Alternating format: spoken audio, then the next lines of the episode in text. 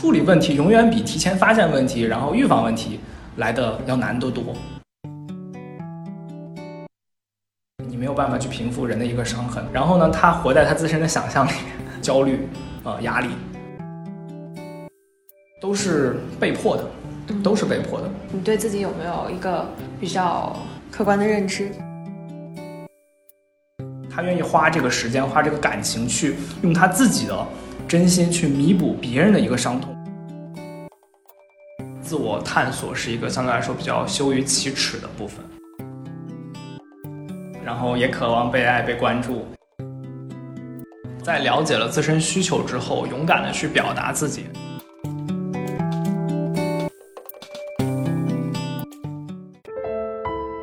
Hello，大家好，这里是封面人生设计旗下播客标准答案，我是温柔治愈、人设要理主的 River 大河。听有故事的人，看见不一样的人生，欢迎来到标准答案的真人图书馆。今天的节目开始之前，我想先问大家一个问题：你是怎样看待心理咨询的呢？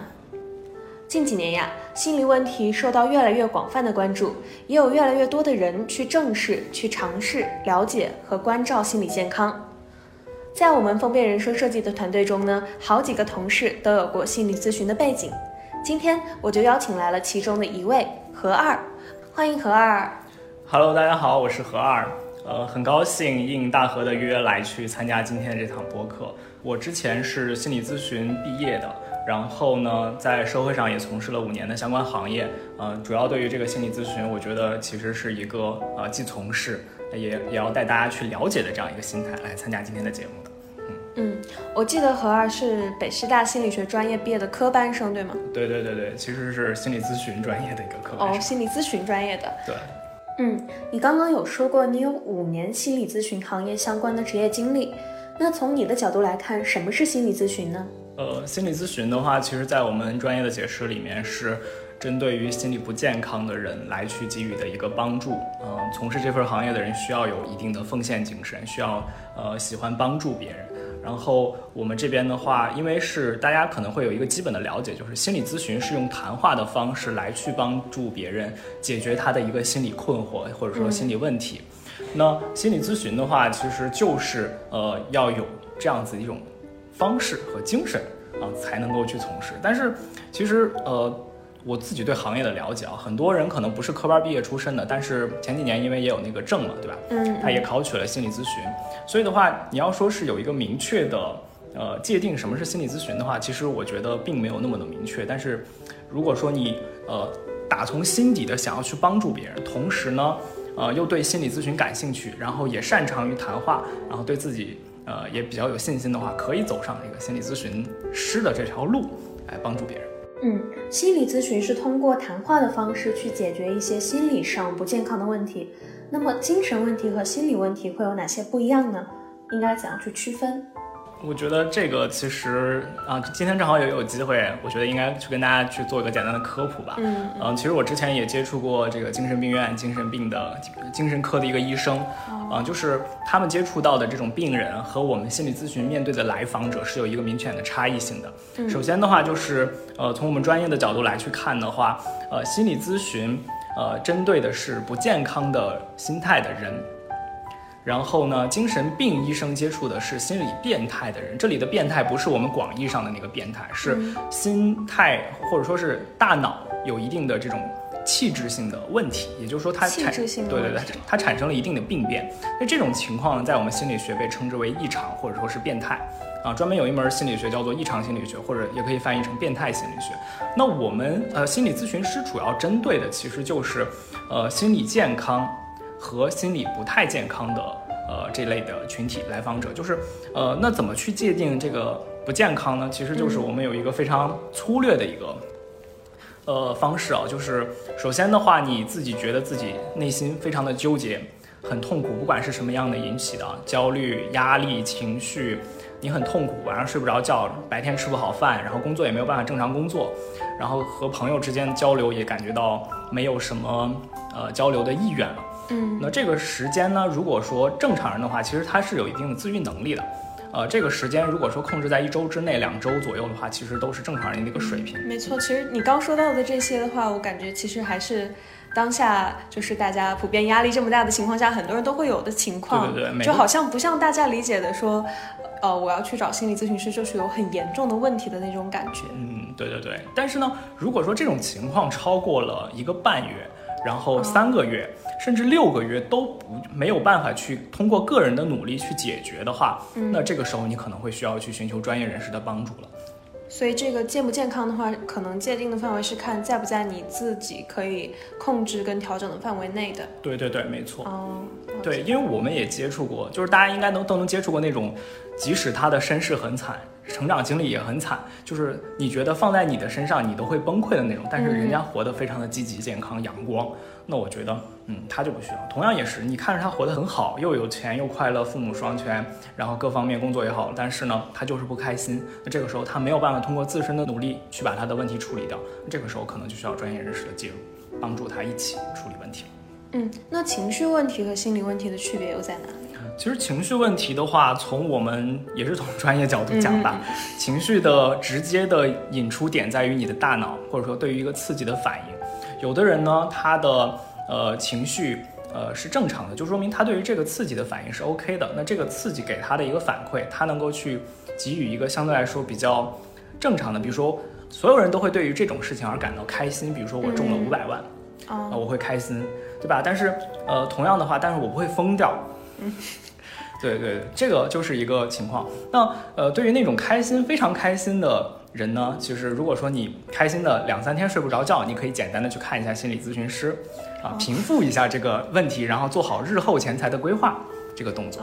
如果说你立马开心，然后开心完开始哭，然后开始自残，然后疯掉了，那你的大脑可能就会因为这个刺激过强而产生了一定的器质性病变。这个时候你可能就需要去寻求精神科医生的一个帮助了。哦，也就是说他的大脑可能会产生了异常或者变态。甚至是分裂症，等等。嗯嗯，了解。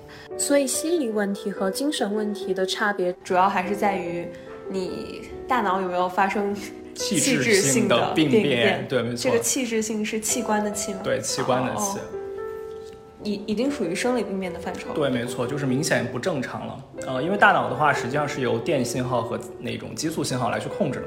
那这种器质性病变的人，明显就是他的激素分泌不正常了。嗯，那这种情况下其实是需要用药物去调节。对，药物调节的，或者说是电刺激。那你是怎样子走上心理咨询之路的呢？就你有说到你大学专业实际上念的就是心理咨询。对对对对对。那你这个专业是怎么选的？呃，其实的话，因为我们学校其实对于心理学而言的话，呃，它的应该算是 top one 了。但是呢，其实谈到心理咨询的话，其实我们学校。嗯，说实话并不咋地。如果说你真的对心理咨询感兴趣的话，呃，推荐医科院校。呃，但是呢，我们学校强在强在强在那个实验心理学。好，说回来，我大学是怎么 怎么走上心理咨询之路的？这个专业怎么选的？啊，其实就是，其实我一开始我前面几个那个专业选的不是这个。哦。对，反正就是嗯，可能前几个没考上吧，然后就调到了这个地方。然后我记着我前面。也去跟另一位同事说过这个问题啊，就是因为大学刚一开始的时候，他会有一个选专业的一个新生见面大会嘛，嗯，然后我发现我的同学都是有备而来的，大家都对于心理学在干什么哦，然后研究什么，做过一定功课的，对，研究什么，然后他我们这个学校为什么而强？啊？大家都是非常有感而发，然后都是侃侃而谈的，然后我坐过去一脸懵逼，然 后我也不知道我是来干什么的。然后我也不知道这个这个专业到底有什么用，因为呃，其实所有人对于这个心理学的一个普遍的看法，应该都是呃，出门以后就算命吧，对吧？算命倒不至于，但是确实会觉得这个好像它不是一个大家目前看待心理学可能就虽然说现在环境比以前有好转，但好像大家看这个还是会觉得它带有一定玄学的气质。是的，是的，是的，因为它其实我们自己学，我们自己也清楚，它介于。呃，社科和真实的科学之间，它其实是摇摆不定的。有些地方是偏科学的，有些地方用的有是社科的研究方式。嗯，所以的话，学术圈对我们也是嗯拿捏不定，大概就这样一个情况。那么后来的话，其实我们大三要选专业，呃，选方向。然后我的话是选大三选方向，对对对大三方向？心理咨询，或者说是另外一个是偏研究项的。哦，啊，对。然后我选的话是心理咨询方向。就更偏应用向了。对对对对，是的。然后就这样子就走上了心理咨询的道路。然后，呃，毕业以后呢，哎，其实也没到毕业，就是毕业前，嗯，差不多快要领毕业证了。然后我有个学长，呃，来大学替他们公司做这个宣讲招人。然后我差两天拿毕业证，还没找到工作嘛，我就去了。去了之后就被忽悠到了他们公司。忽悠去。对对对。那那你就是因为你有说到最开始大学选专业的时候，你当时自己实际上没有说对这个行业抱有多大的热情。对啊那。在这个过程中，你有想过说转行，或者说呃，就是这个学习过程中有激发你对它的热爱热情吗？嗯，其实我当时没有想这么多，过程当中其实也没有想这么多，因为，呃，就是自然而然就这么去做了。然后我觉得有几个点特别激励我，因为当时在选方向的时候，其实我们学校请了很多的这种专业的人士过来。嗯嗯我记我印象最深的是有一个老师，他是专门在二零一二年的时候汶川地震，他是去呃作为一个其中的一个心理咨询师去做危机干预，带领着那批灾民，然后去帮助他们康复他们的呃心理以及做心理建设的。然后他去给我们讲了一下他在整个过程当中的一个故事，然后做了哪些事情以及他的一个感受，我会觉得呃这个东西对我有一定影响。嗯，会给你一些触动，嗯，是的，所以你之后也做过类似的事情。啊，是的，是的，是的。这个其实也可以说一说，因为这个是我我了解到的，就何二呃是在入职我们这里之前，嗯我记得就是你有在疫情期间去做一些，呃，就是疫情怎么怎么称呼这群人呢？就是就是反正反其道而行之，然后去嗯深入到我我我当时去的不是一线了，我应该算是二线人员了。然后当时的话是因为去年二零年嘛，嗯，然后二月到四月份实际上是爆发那个疫情的一个时间嘛，呃，当时的话我们公司就停业了。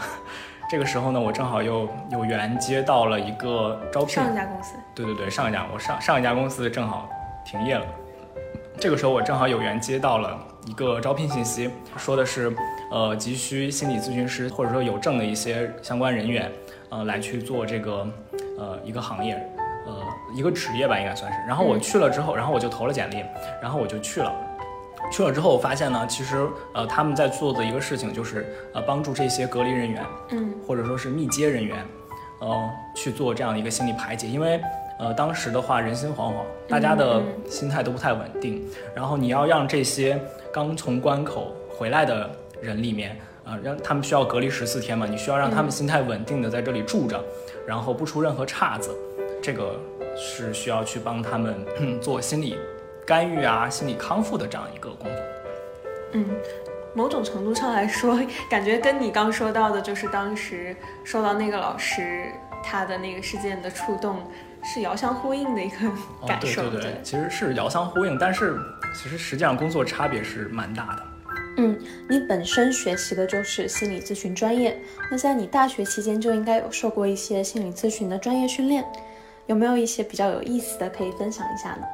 呃，心理咨询的训练啊，其实我们当时大学的进行的一个训练，主要就是分别跟人去建立这个心理咨询前的一个设置，然后还有就是心理咨询过程当中的一些要点，然后就是如何进行团体咨询，啊，剩下的就是拿人跟别人对练了。哦，对，因为我们当时，我当时是在心理咨询中心嘛，正好又有资源，然后每个学期的话，实际上是有大量的这种学生，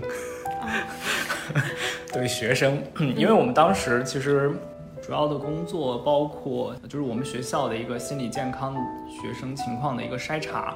那我们针对于这个筛查的状况呢，再去进二次的划分，然后挑选出来可能需要我们呃二次回访啊，然后需要注意的一些学生，然后把这些名单呢，我们会去打电话，然后再去进行这样子的一个谈话，然后一个是确保他们的心理健康状况是正常的，不需要我们关注的。第二的话就是实际上也是在访谈的过程当中，我们会去练手。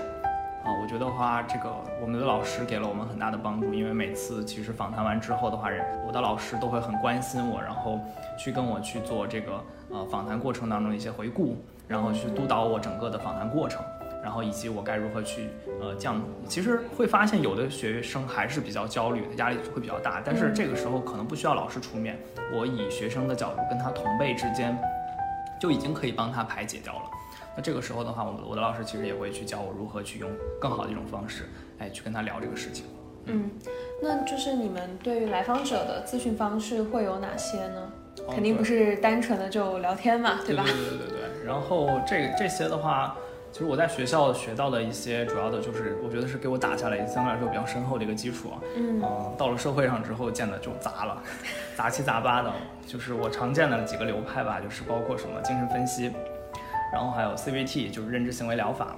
这两个相对来说的话是比较常见、比较有用的。可以分别解释一下吗？哦，精神分析的话，就是以弗洛伊德为这个。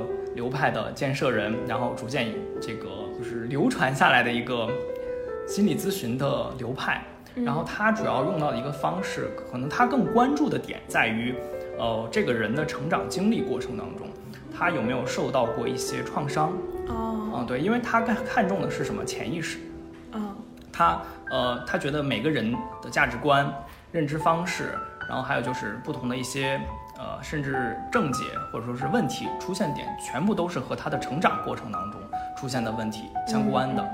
那主要去把他的成长过程当中的一些问题处理好了，那这个人未来的话，就是相对来说可以稳定在一个健康的状态当中。这个是心理咨询，呃的一种流派。呃，第二种呢是认知行为疗法的流派，叫做 CBT 啊，这个也是我走的一个方向吧，就是。呃，认知的话，其实就是人的脑子里面的一个意识，你对事情的一个判断、价值观、人生观这三观的一个部分啊，简称为认知。那你的认知会引导你的行为啊，做出一些事情。有的人呢，可能就是思维出现了问题，导致他会有一些过激的行为或者过激的想法。嗯，当然这个的话，呃，对外的情况之下，他可能不需要我们心理咨询师来帮忙，可能警察直接就把他带走了。那就真的是过激行为了。对，是的，是的。那如果说他这个东西是向对内的，那可能就需要说是，哎，我们的介入，可能有一些想法控制不住啊，比如说，嗯，对于比较好用的一些呃问题吧，强迫症，嗯，幽闭恐惧，哦，这类。对，奸恶恐惧这种的话，对于认知行为疗法的话，它的疗效都会比较好一些。嗯，了解。那你们就是有。还有一些比较有意有意思的，我觉得我可以跟大家去分享一下啊，因为的话，其实我之前的一个前公司嘛，啊，他们接的小朋友会比较多，然后呃，这种家庭组团来的也比较多，所以的话，针对于这种小年龄段的小朋友们呢，我们会采取一种比较有意思的方式来去帮助他，呃，建设健康的心理啊，心理健康的成长啊，嗯，啊，比如说就会用到绘画、舞蹈、音乐，还有一种的话在。北方就被称之为香亭，在南方被称之为沙盘。这还分南北吗？对，没错，两个流派。哦。对，香亭的话是从日本传过来的，然后沙盘的话是德国走过来的。嗯，就这个。然后呃，我印象比较蛮深的，就是呃，我有个同事啊，之前有一次做家长讲座，他用到了一个叫做绘画测验。是，对对对，其实非常简单，就是大家自己在家里面也可以去尝试，就是你拿一支笔，然后拿一张纸，白纸，然后画画三个东西呢，什么呢？一个房子，一棵树，还有人。然后呃，有几个规则啊，就是你不能画这种火柴人，不能画简笔画，尽可能的要用你的想象去，呃，具体把它想象的你想要画的房子是什么，你想要画的树是什么，你想要画的人是什么，然后把它画好。然后来呈现一个人的心理状态，然后我那个这个可以呈现一个人的心理状态吗？对，它是一个一个表征，一个表象，啊，但是它不是单纯的只是拿个画就能判断一个人的心理状况，啊，它需要后续还有一些提问的。但是实际上呢，对于我们来讲，像我们这种工作接触的小朋友多了，那小朋友的话，他的年龄、成长经历都是类似的嘛，所以的话，有时候我们不需要去问。就能够说出来你们家庭存在的一些问题，或者小朋友成长过程当中的问题，导致很多的我们的顾客组团来的一些家长就会觉得，哇，你们是不是神棍啊？这这是因为也是有各种经验积累，然后你看他的话，其实就能够判断他出现什么样的情况。对对对，是的，呃，比如的话，呃，就像其实我们会去评估是这个。树和房子的大小。哦，树和房子的大小。对，还有人的大小，其实它们三个之间的比例其实可以代表某些东西。因为代表什么东西呢好，其实房子是什么嘛？你觉得房子是什么？大河？房子是什么？对，呃，我觉得如果从小朋友的认知上来说的话，房子通常都代表的是家。对，没错，是的。那你房子画的大和小之间，你觉得会有什么样的差异性？嗯，家庭的大小。对，没错，家庭在你呃成长的经历过程当中对你产生的影响，你看重的程度，对吧？当然，小朋友的话，他不会有这么多的想法，他就是哎直接的去画，哎，我的房子可能稍微大一些，树小一些，然后我的人在房子的门口去立着，那就说明说他这个家庭对他的帮助很大。那反过来，那我再问一个问题啊，嗯来，你去你用你的直觉去告诉我，假如这个人比房子还大，人比房子还大。对，你会怎么样子去推测这个人的心理状态？或者说你会问，正常的话都会问为什么会大嘛，对不对？对啊。对啊，那你觉得他会怎么回答你？嗯，那应该是自我比较大吧。对对对对对，其实会发现他的自我比嗯他的家庭支持要强很多，对不对？这是一个非常自立的人，或者说自强的一个小朋友啊。当然的话，还有很多细节性的问题，比如说在左在右啊，啊，还有就是有没有画一些其他的东西啊？嗯，房那树代表的是什么？哦，树代表的是他的成长经历。成长经历。对对对对对对对，它对于树的一个呃繁茂程度、树枝啊、树干的粗壮啊，代表它在整个成长的过程当中的一个好坏。当然的话，这个不全面，需要去仔细的去问，因为我们实际上再去做完整个的这个绘画测验的话，我们会去问，我们会就是他自己去对这个画进行叙述，对他对于他自己画的呃理解。对，没错，是的，我们会去问房子代表什么，树代表什么，你怎么去看待，你为什么要这么画呀？然后过程当中有没有经历过什么事情啊？啊，来去这个啊，以此类推的话，除了房树人之外的话，还有湖中人、雨中人，湖中人什么湖？就是一个湖，你需要去画一个湖，然后这个里面有个人，啊，这个的话，它测的是呃人对于这种焦虑状态哦，的一个反应，就是因为相对来说湖的话，它其实代表一种拘束嘛。嗯嗯我正常人画的话，都会去画这个压抑的成分在。其实后面那个雨中人也会比较类似，你画不画伞呀这些的。哦，对对对，尤其是的话，这些的话对于小朋友来讲的话是比较有效的，然后他们也非常乐意去通过这种方式去表现自己。有些小朋友他不愿意去说话，嗯，你就只能通过这个。然后我觉得我还有一个经历，我需要去分享一下，嗯，也是我觉得特别有意思的，就是刚才其实有说到沙盘嘛，对不对？对沙盘，就是我觉得最有意思的就是不是一个人去做沙盘，是什么呢？是一个家或者一个团队来去做沙盘。啊，因为我们的话，沙盘的规则是这样子的，就是每个人有移动或者说放一个东西或者拿掉一个东西的这样的一个呃步骤，嗯但是他每个人只能操作一次。其实这个我跟另外一个同事说过，就是我见过这样一个例子啊，超级搞笑的，就是好像有一个 team，嗯不知道好像是个公司的 team 来我们这边做一个团体沙盘，他差不多有五个人，是一个小团队的不同成员嘛。然后他们就按照分了一下一二三四五每个人不同的一个步骤。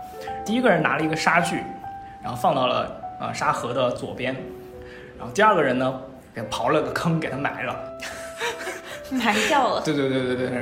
然后第三个人呢给他划了条河，就是把他前面那两个人做的那个东西给他隔开了。哦，第四个人呢，把河给填了。所以你你就会发现，对吧？嗯这种东西它直接一操作，你就知道，你不用去说，就可能会觉得，嗯，这个团队不太正常。哦对，有些东西的话，其实要后面去问。然后呢，那我再去讲一下刚才到底发生了什么呢？第一个人其实拿了那个沙具是一条蛇，啊，对，然后第二个人觉得，嗯，我看上去不是很舒服，我觉得我很恐惧这一类东西，所以我看不见，给他埋掉了。啊，第三个人是觉得，哎呀，我需要有一块自己的田地，所以他用河来去把其他的位置和这个给它规划起来。嗯嗯，然后第四个人是个 leader 嘛，他说不行，我的团队就要统一，哦给他。这样子。嗯，对，又回到了一个沙盘过程当中，就是在这个过程当中，所有人是不能说话的，只能通过这种不断的放东西或者拿东西，或者说是呃把这个布置一下。然后我也不会去，因为沙盘不会去给他们要求你们布置一个美啊或者好，就实际上就是按照他们的一个想象，按照他们的一个方式去摆，每个人最舒服的方式就好了。那会发现这个 team 它其实是互相之间不信任也不了解的一个情况。那后面可能会需要更多的类似的一个方式，才能够去把这个隔阂打破，让他们更加的团结。嗯，那其实刚讲到的这些咨询方式，它都不是，呃，大家理解的聊天啊，并不是通过语言的形式，都是通过行为的形式去判断他们的状态的。对对对对对，心理咨询其实有一个非常，我觉得一个核心的要点吧，其实就是第一个是帮人，嗯，第二个是让每个人都能舒服健康，然后心里不受这些外在的一些困扰，呃，能够活出自我，活出真我吧。嗯，其实形式并不是很重要，有的人可能更加喜欢谈话，因为相对来说比较理智一些嘛。有的人可能更加喜欢这种外向的形式，所以就带着他去做这种具有一定投射性的绘画、音乐、舞动，然后还有就是，哦对，还有一部分人呢，现在应该有很火的一个点在于冥想，哦，对，冥想是对正念冥想，活在当下，然后要去感受身边的每一个细节。那我觉得这个也是很好，它实际上宣扬的是一种积极的生活方式。那冥想跟催眠有关系吗？嗯，冥想跟催眠其实是有关系的，然后催眠实际上也是我们 之前的一种心理咨询的方式。它其实我觉得啊，我我也忘了是不是出脱于这个认知行为治疗。啊、对，其实可以跟大家简单的分享一下，就是你们所谓的那种催眠，它其实是一种影视剧里面的杜撰啊。拿个怀表在那里。都是假的，正常人不会那样子被催眠的。然后我自己亲身体验那大学，正经催眠是怎样的？对对对，我自己大学二百多个人教室，见着老师 当场催眠我同学的感受，我觉得没有人应该比我更深刻了。我有个老师是教催眠的，后来也是教催眠的，在校外其实也自己也开班儿。他当时我们整个班的话，几个班一起上专业课，二百个人，然后他当场就给我们花了九十分钟给我们 表演了一下什么叫做催眠。他这样子，他实际上分了三步。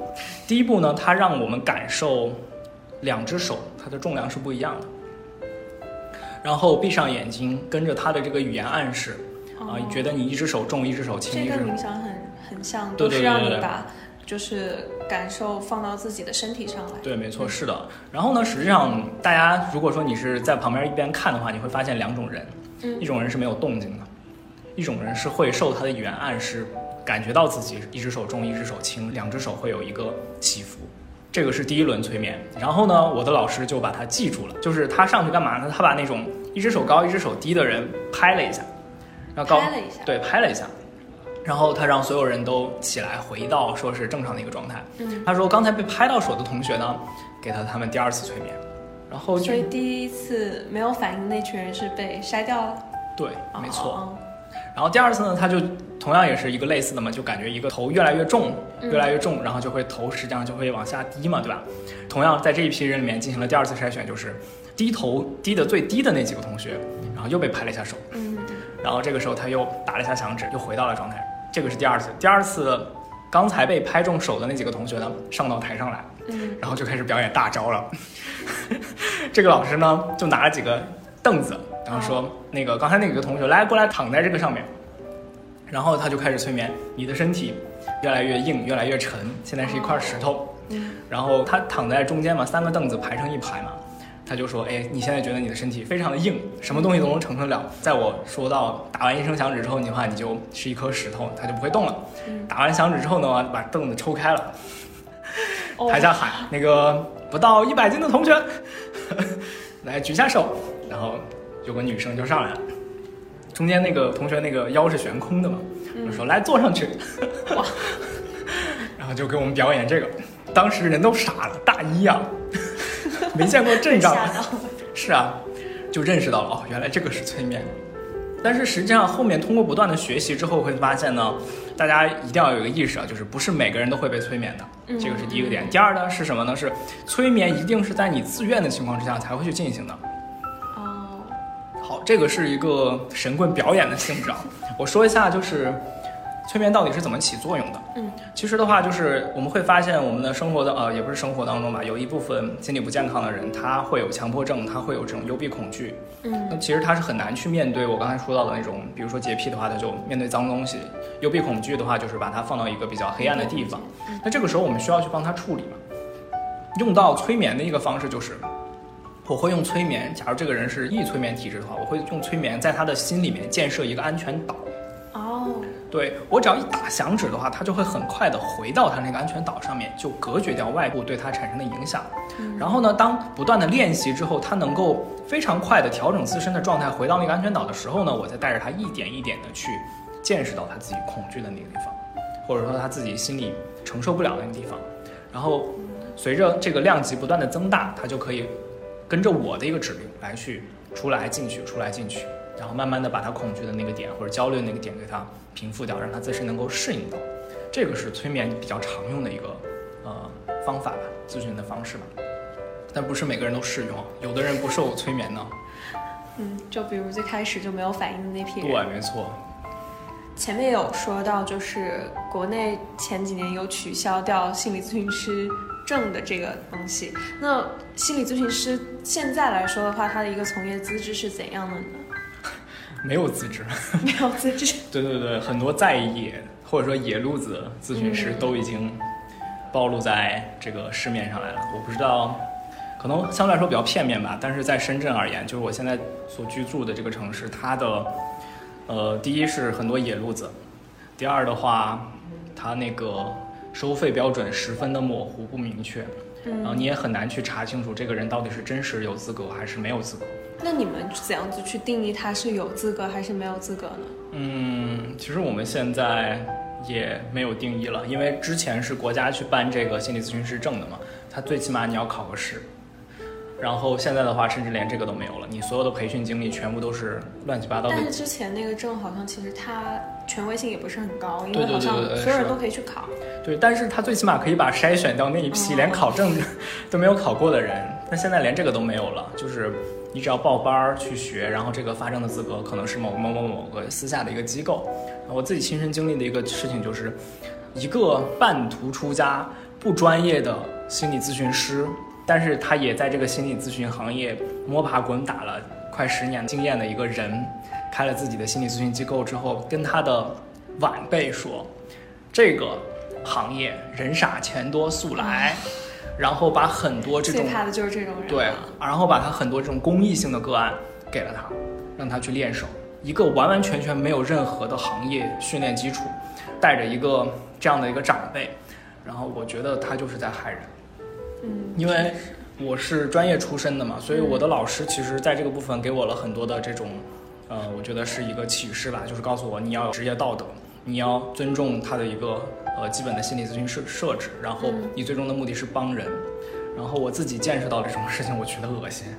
然后第二的话，我还见识到另外一批是什么呢？打着心理咨询师名号的人，搞得跟邪教组织一样，然后称之为大师。大师。对对对对对，大师，一种膜拜的性质去找他学习，或者说找他去处理自己的问题。那久而久之，必然而然会有问题的。我觉得他们就是在抹黑。那你们就是现在已经没有心理咨询师这个证的认定了，那你们是怎样子去判定这个人是真正有资格去做心理咨询这件事，还是他就是你刚刚也有说到在野，这个之间的区分是怎样子的呢？嗯，首先的话有一个硬指标，就是如果他是从这个欧美或者说是香港嗯毕业的这种心理咨询师，或者说心理咨询相关行业的社工行业都可以啊，他是有那个证的。这种认证出来的一个心理咨询师，社工证，对对对对，他是 OK 的，因为国内和国外的这个对于这种社心理咨询啊、社康类的一些体制，它是不一样的。如果说他是在香港，嗯，啊去学的这个社工或者心理咨询的话，他们是有这个强硬性指标的，就是你必须在这个社工或者说是心进行心理咨询、进行家访、进行这些相关的服务超过五百个小时。每周必须进行多少次之后的话，才能够去保持这个证，然后他也会去进行一个体制内的督导。嗯，其实这个跟国内的相比而言，国内就是参加一个考试嘛，就之前的那个证。对对。但这个的话是要求你有从业经历的。我觉得这个的话就是一个硬指标。如果说你拿不准的话，你就去看一下他的一个社工证，或者说是他的一个呃欧美或者说香港的一个背景。嗯，我觉得这个是可以保证的。然后第二的话就是，如果说你看见他没有，那首先认准的话就是医科院校，啊，对对。如果说他是医科院校，同时也是心理咨询专业的，我觉得最起码也有一个保证。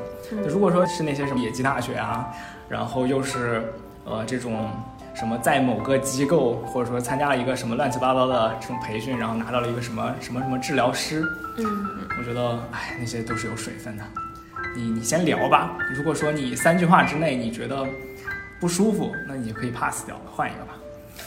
对，因为第一次见面的话，其实咨询师跟你是不会谈钱的，他会去跟你谈收费，但是第一次是不要钱的。他会去跟你谈我心理咨询的设置，来访者和心理咨询师之间互相的一个责任，我跟你之间的伦理，然后以及我们接下来会怎么样子去走。那如果说你觉得呃这些事情他都说不清楚啊，那直接就可以 fire 掉。嗯嗯。那就做心理咨询的话，肯定要求你跟来访者需要有共情的。那其实，在就是这个职业过程中，应该会接收到蛮多的负能量的。嗯，对啊，那人家那作为作为心理咨询师的话，你们会怎样子去消化这些负能量呢？就是正能量，人家也不来找你啊，对啊，然后你你也是抱着去帮助人家的一个心态去跟别人去聊天啊、说话的，嗯然后去解决问题的吧。负能量或者说是情绪比较大啊，这些事情其实都蛮常见的，很应该说是就是日常的一个呃常态吧。然后也有朋友跟我聊，哎呀，太痛苦了，一周七天，对吧？刨除呃五天的工作时间，剩下要拉出两天时间去找他的老师做他的一个个案的督导，然后才能够去把这些消化掉。哦，就是心理咨询师实际上也会有自己的咨询师，相当于对，没错，是的，就是你们你们也需要有人去帮你们排解掉你们接收到的这么多负面的。对对对，它是有实际上有两种。第一的话，这个一个是帮我排解掉我自己的一个负能量，嗯第二种是我遇到我处理不了的个案，我需要有一个更厉害的老师来去帮我分析这个里面的症结点在哪里，嗯提供一种嗯另外的一种看法。那其实也会出现，比如说超出你咨询能力范围之外的情况，或者说来访者跟你的性格会有不合，他他对你不够信任这种情况的话，你们通常是怎样去解决呢？呃，转介，转介，对对对，直接转接到其他的咨询师手里，对吧？啊然后告诉他这个来访者大概是一个什么样的情况，那有没有遇到过来访者情绪大崩溃的情况呢？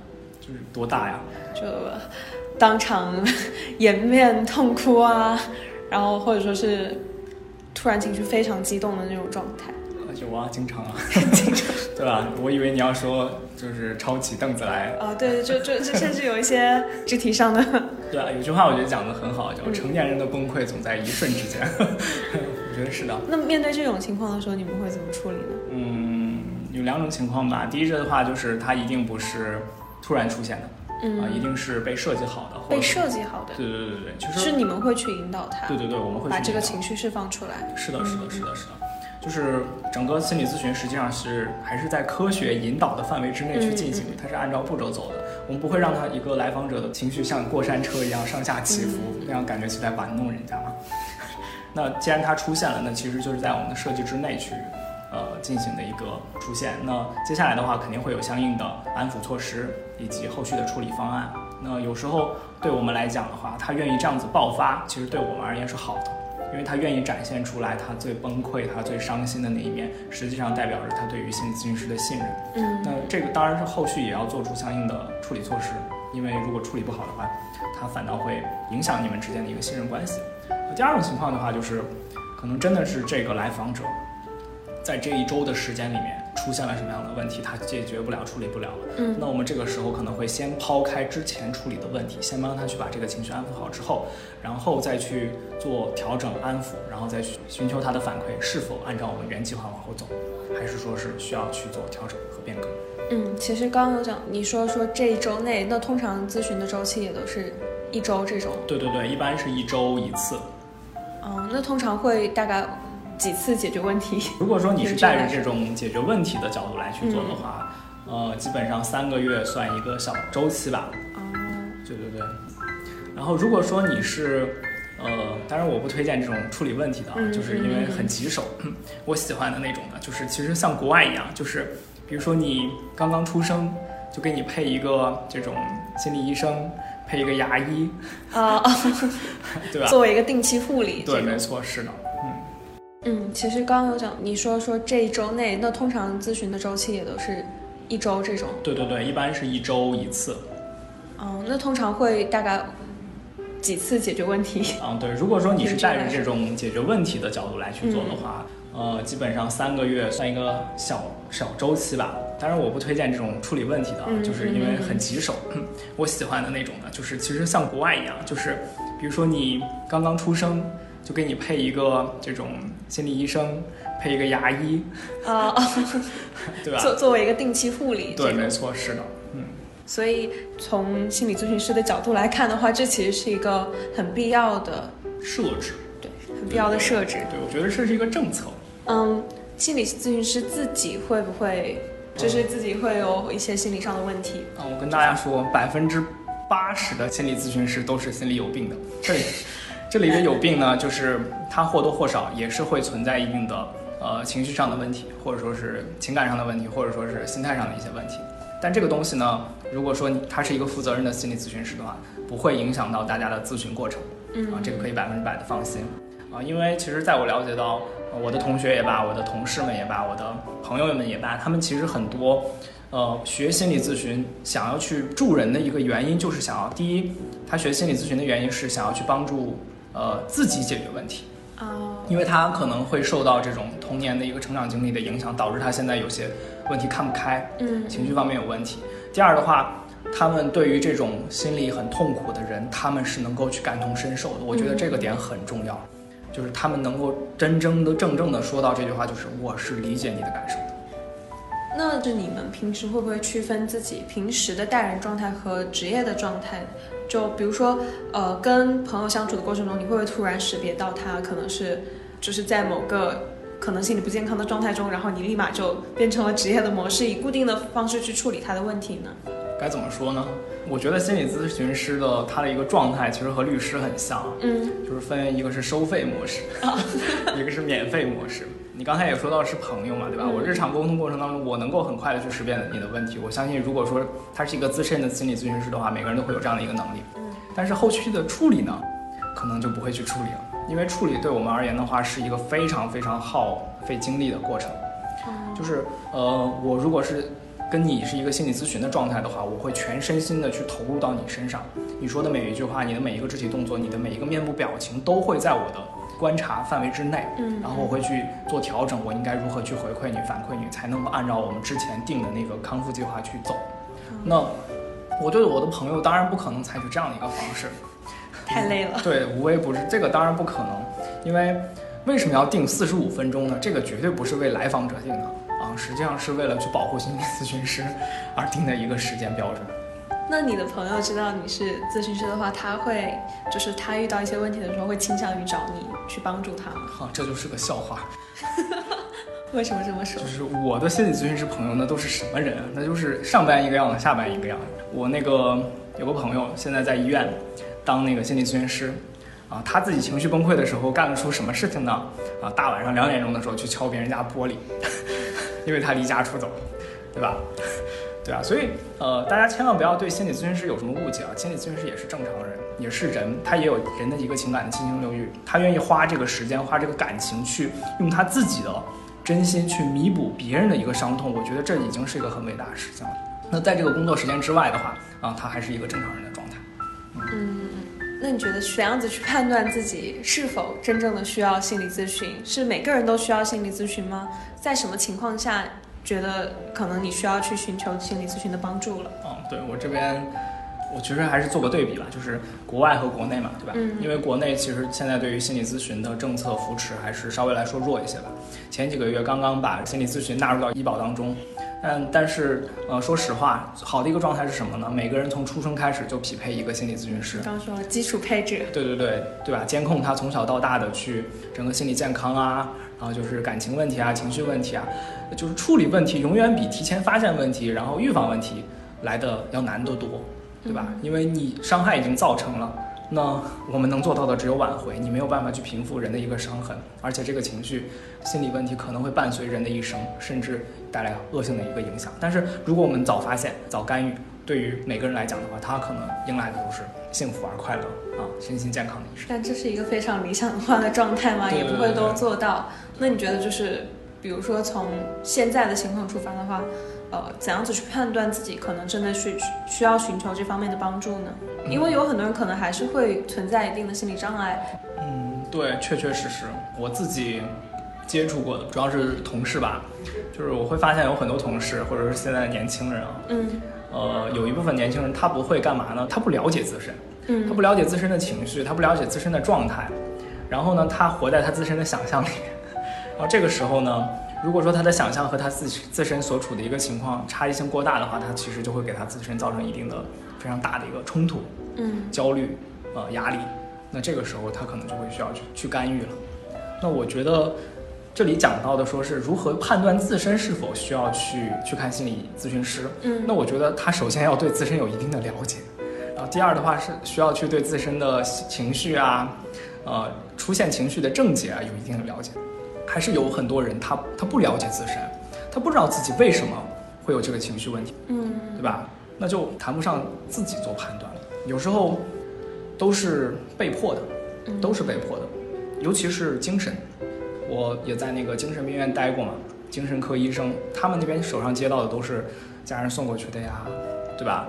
自己头疼啊，然后检测出来的呀，然后失眠啊，吃药吃多了，乱七八糟的，反正乱七八糟事儿弄多了之后，去检查了以后，那个时候可能已经到要吃药控制不了的一个部分了。嗯，所以其实这个跟自我觉察还是挺相关的，就是你能不能够准确的判断自己的状态，你对自己有没有一个比较客观的认知？对对对对，是的。那心理咨询整体的一个流程会是怎样子的？嗯，其实我刚才前面有讲到，嗯就是就是靠谱的，或者说是专业的心理咨询师会在一开始的时间和来访者建立这个呃基本的心理咨询的设置，他会跟你去聊我们的定价是什么，我们的时间会有哪些，我们的基本的伦理关系是什么样子的，我能够去帮你帮到什么程度。然后你要去评估你自身合不合适，你要去处理的问题是什么，会做这样一个简单的访谈。那如果说所有的都问题都 OK 的话，然后才进入到说是下一次，哎，我们确保了签订了合同之后，我们进入到咨询的一个关系。那在最前面就会定好说这个流程会有多长呢？还是哦，对。如果说在没有特殊事件的情况之下的话，我会告诉你，啊、大概几次会进入到一个什么样的一个情况。所以在最前面首先是去对齐一些基本的信息，然后制定方案。对对对，没错，是的。刚刚也有说到，呃，咨询师会在咨询前跟来访者沟通咨询的设置，会聊到伦理的内容。那呃，我知道就是来访者跟咨询师之间好像是不能有双重关系的。那这个双重关系它会包括哪些内容？然后对其的伦理方面的东西又是哪些呢？嗯，首先的话，在咨询的一开始，或者说是前面的设置部分的话，我们会让每个来访者都会签订一个知情同意书，嗯然后告知他，哎，过程当中的话，我可能会去对你做什么，你需要去怎么样子建立信任关系，然后我们过程当中会怎么样子发展啊，来去帮助到你。嗯啊，这个是第一个点。第二的话就是咨询师本身的话，一定是需要去尽可能的避免跟来访者发生亲密关系，啊，对吧？这个信就更不用谈了。嗯嗯啊，对。那首先的话，从专业的角度来讲的话，如果说一旦啊违背了这个道德底线，还有就是亲密关系，还有就是伦理关系的话，啊，那么他会去降低咨询师的一个专业呃素养、专业影响。呃其实很简单的去理解，如果说我跟你发生了亲密关系之后的话，我们俩的关系，我说的，我作为一个心理咨询师，我说的这句话就不再对你有治疗的作用了。哦对，你会对我造成一个依赖。那我不是在用我的专业去帮你解决问题，而是我在用我的亲密关系啊帮你解决问题。嗯，这个东西和我们心理咨询师一开始的这个出现的原因其实是违背的。嗯，这个是这涉及到职业道德的，但是，呃，如果说对于来访者来说的话，去做心理咨询意味着他需要去信任这个咨询师，然后当建立了信任的话，他其实也比较容易去产生一些依恋型的情绪。遇到这种情况的话，咨询师一般会去怎样应对呢？嗯，对，非常好啊！就是刚才有说到依恋情绪，这个是我们的专业词汇啊，因为确确实实，我们咨询师实际上专业的咨询师对于这个依恋的感情是非常非常敏感的。嗯我们称之为移情。依恋这个情绪出现非常正常，那我们其实也有一个专门的应对方式，叫做反移情。反移情。对，反移情。如果说我能够通过我自身的专业技术，或者说是跟你的去这种关系的设立，啊、把你的移情慢慢的转回到说是你对于问题的处理的，嗯那就说明这个咨询关系是正常的往下走的。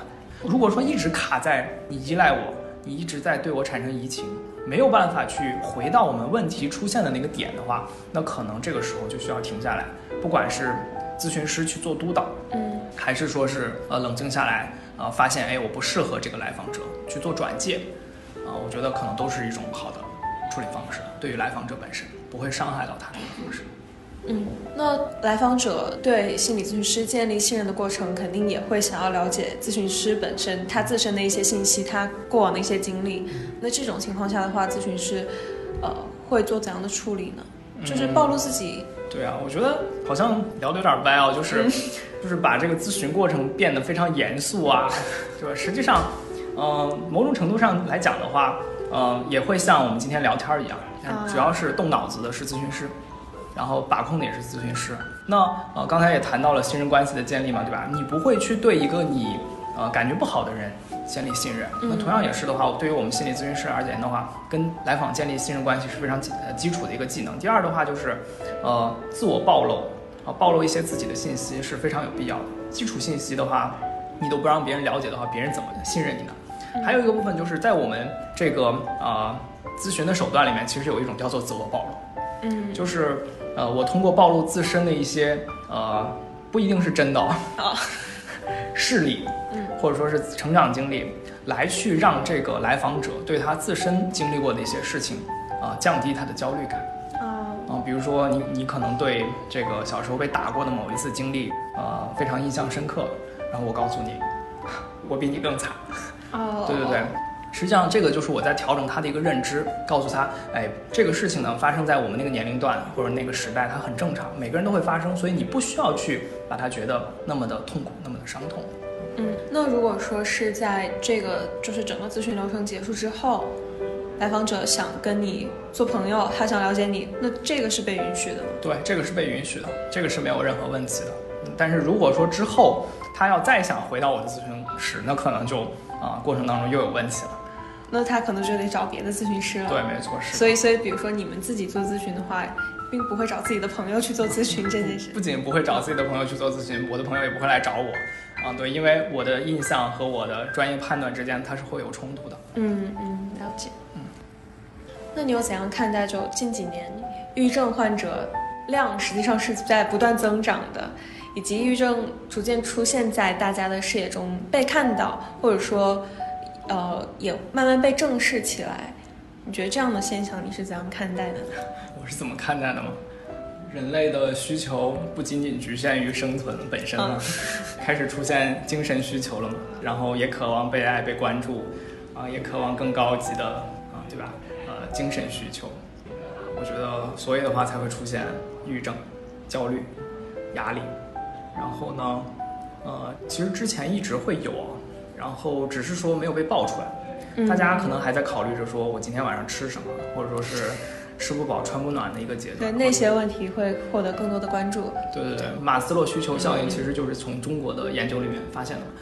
近几年的话，出现这样的问题呢，我觉得除了我们国家更加关注这个部分之外的话，大家对于这个部分更加了解，所以也愿意爆出来说是我自己内心不舒服，我需要渴求帮助了，对吧？我觉得这就是大家不会以这种很异样的眼光去看待这件事情的话，好像暴露这件事也没有那么可怕了。对对对，我觉得他他得从两个角度来去讲，一个是大家关注他了。嗯第二的话就是我自身我也愿意去说明我自己很痛苦了，嗯这个是好的一个方面嘛。当然也有负面的情况，就是可能自杀相关的案件，呃，会越来越多了。啊，对，越来越多人因为抑郁症，或者说因为这种心理的问题，导致啊我们社会被迫去关注。啊，然后我个人看法就是，哎，就是人嘛，没办法的。我不管他是气质性的变化也罢，还是后天通过成长经历慢慢养成的，你作为一个社会 大杂体，那总会有各种各样的问题出现。那这个时代出现这样的问题也是不可避免的。重点是我们要去怎么做，我们要去怎么帮他。那正好，如果说是接下来国家也是说是大力发展这个心理咨询政策，然后把这个行业建起来、规范起来，然后也向香港或者说是欧美方学习的话，把社工跟心理咨询师再做联系，然后再做呃具体的这种注册化，然后我觉得慢慢的把它拉起来啊，其实对于这个出现的一个问题，可能就会越来越少了。嗯，所以其实你觉得要真正能够解决这个问题，还是要从环境跟政策上面来出发。嗯，那你自己平时会有哪些调节情绪的方式呢？吃水玩啊。对啊，对啊。然后就是因为我情绪比较稳定，我其实现在也没有从事这个心理咨询相关的行业了，我也接触不到那些负能量啊，或者说是需要帮助的一些人们了。所以的话，我目前为止还是比较好的。那之前的话，经历了很多什么乱七八糟的事儿都见过。因为很多事情的话，它不是一开始就出现的。嗯，别人的抑郁情绪可能是因为一些事，就是我自己亲亲身经历的一些事情呢，对我产生了刺激，才会出现着说是抑郁、压力啊、焦虑啊。正常人他不会有问题啊。比如说什么，离婚完了以后，对不跟孩子讲，然后孩子不知道，然后他爸妈当时离婚还是假离婚啊，呃，就是为了买房，然后最后三个人都需要去处理的，还有这种。老夫少妻，然后原配找过来的。哦，对，还有就是，嗯，反正就是，哎呀，嗯，很杂，就是大家抑郁，反正各有各的点，各尤其是感情问题最容易出犯出现问题。呃，年轻人的话就是工作，嗯，压力太大。他的压力呢，不是说他真的工作很忙很累，而是说是他对他自己的要求太高了，他自己还意识不到，然后导致他每天活在一个预期跟现状不符的对对对冲突冲突当中。觉得这个是比较常见的。然后我自己的话，因为我自己对自己心心情绪管控、心理管控的比较好，用现在的话说就是已经躺平了吧，所以不会有过多的期待，也就不会有过多的诉求，也就不会有过多的欲望得不到满足。所以的话，相对来说不太会出现嗯情绪或者心理方面的问题。那出现问题的话，首先我老婆也是心理咨询师嘛，她会把我推荐给。啊，专业的人士哦，这样子。对，我记得你老婆也是咨询师嘛。那那你们之间的亲密关系会不会？你们之间会用到一些心理学的知识，会去处理对方的情绪啊，或者怎么吗？不会的，不会的，不会。这个就跟套娃一样，我我知道专业知识是什么样的，他也知道专业知识是什么样，所以我在对他用专业知识的时候，我 他就能够识别。对对对，他就能够识别，说你不要用这种方式来对我，就这种感觉。所以就是同样一种方式。朋友劝他就有效，我说就是在刺激他。明白我意思了，所以你们你们其实是是会互推心理咨询师的是吗？就是比如说他觉得你需要或者你觉得他需要的时候，就是推那种彼此之间不可以有关系跟连接嘛？对对对对，是的，是的。那你觉得是不是每个人都需要了解一些心理学相关的知识呢？我觉得你可以不用去了解心理学相关的知识，也可以不用去了解心理咨询相关的知识，但是关于自我探索、自我了解的，可以去了解一下啊。因为的话，我觉得每个人都有需要自己爱自己、自我了解、自我剖析的一个呃部分存在。我觉得这个其实是对于现代人来讲的话，自我探索是一个相对来说比较羞于启齿的部分。嗯，其实我们大多数人会呃避讳。说到自己需要爱和需要被爱的这样一个对表达需求这件事情，好像大家都不太懂得用怎样正确的方式说，甚至是觉察到自己的需求，表达就更不用说了。是的，通常都是被压抑的。对对对对对。呃，在了解了自身需求之后，勇敢的去表达自己，这个的话，我觉得是可以通过书啊，或者说相关的知识啊，了解到或者学习到的。嗯。今天聊这么多，我感觉就是一个人他的心理状态是否健康，跟他自己的自我接纳程度是非常相关的。嗯，那有没有什么心理学的入门书籍推荐吗？入门书籍啊？对，不用那么专业的。啊，因为之前公众号里面其实有推过一期。嗯，咱们是推过。对，那我就再推一遍吧。有两本书啊，一个叫做《蛤蟆医生去看心理医生》，对，这本书就是实际上就是自我探索的一个书籍。